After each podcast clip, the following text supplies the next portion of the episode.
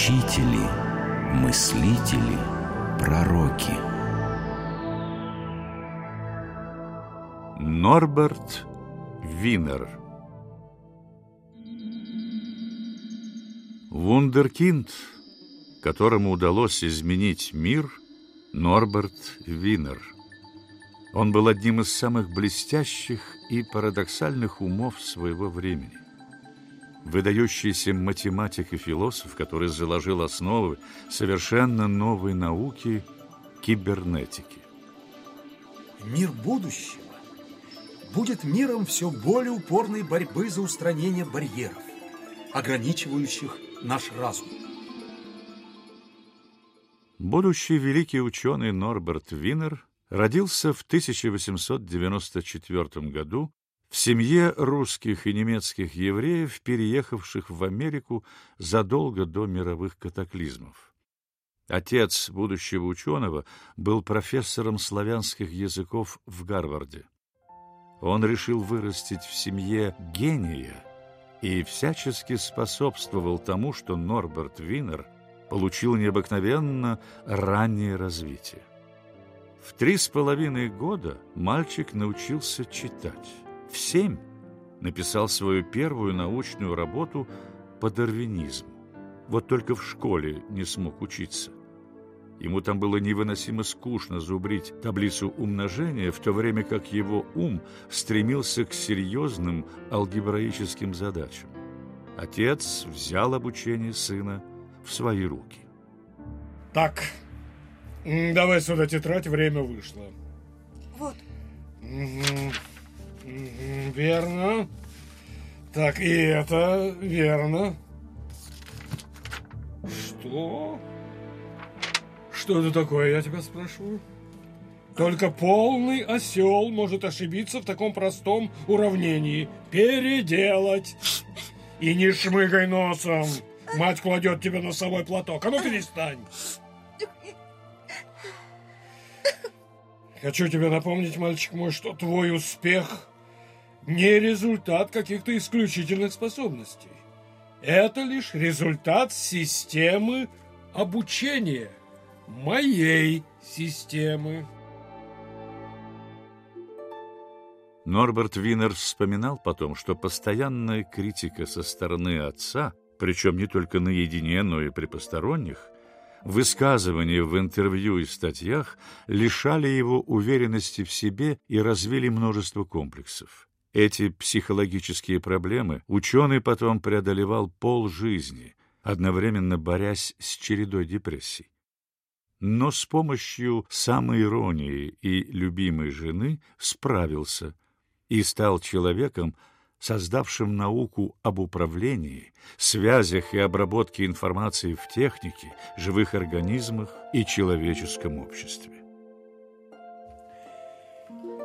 Мой отец смог дать мне только то, что у него было. Свою искренность, ум, образование и страсть. А эти качества на улице не валяются. Норберту Винеру было 11 лет, когда он поступил в колледж, и не было еще 15, когда его приняли в Гарвард. Когда Норберту Винеру едва исполнилось 19, он получил докторскую степень и, как бы сейчас сказали, по обмену поехал продолжать образование в Европе. Юноша выбрал Кембридж как одно из самых лучших мест для изучения математической логики. Самым известным специалистом в ней считался философ Бертран Рассел. Винер с большим интересом прослушал лекционный курс Рассела «Принципы математики». Но молодой ученый, воспитанный в пуританском духе, не смог принять точку зрения Рассела на этику и политику. Разошлись они и во взглядах на войну. Рассел в Первую мировую был убежденным пацифистом, а Винер очень хотел попасть на фронт, но не прошел по здоровью. Он служил своей стране на полигоне в Абердине с логарифмической линейкой в руках. Виннера зачислили в артиллерийскую спецгруппу, которая составляла таблицы стрельбы. О, это было интересное время. Артиллеристы всех армий мира перешли от неточной старой формальной баллистики к точному решению дифференциальных уравнений. Тут-то все поняли, что и мы, математики, кое-что значим. После окончания Первой мировой войны в 1919 году Норберт Винер нашел работу ассистента кафедры математики Массачусетского технологического института. Его хорошо приняли коллеги.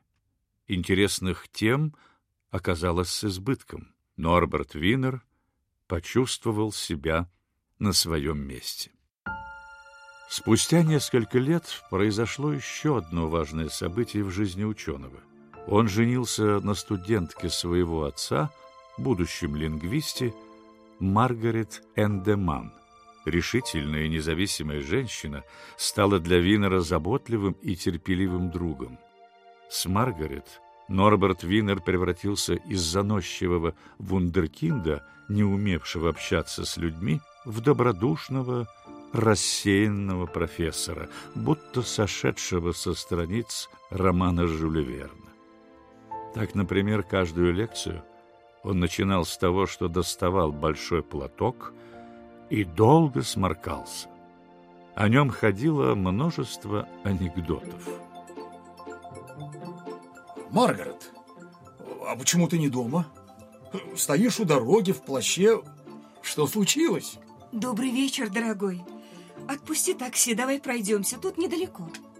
Куда недалеко? Я, я, я ничего не понимаю. Пойдем же в дом. Я так и знала, что ты забудешь. Это больше не наш дом, мы вчера переехали. Вчера? Ах, ах вот как. А, погоди. Ах, ну да, да, да. Вот почему был такой переполох. Да, я написала тебе новый адрес на бумажке и положила в портфель. Где она? А, прости, кажется, я на ней что-то решал. Что-то важное. Да, Ах, нет, вздор. Да, полный вздор. Ты знаешь, порвал и выбросил, потому что... Все понятно. Завтра напишем новую. Да. Рассеянность и неуклюжесть не мешала Норберту Винеру много и плодотворно работать в Массачусетском технологическом институте стать профессором Гарвардского, Корнельского, Колумбийского, Брауновского, Геттингенского университетов.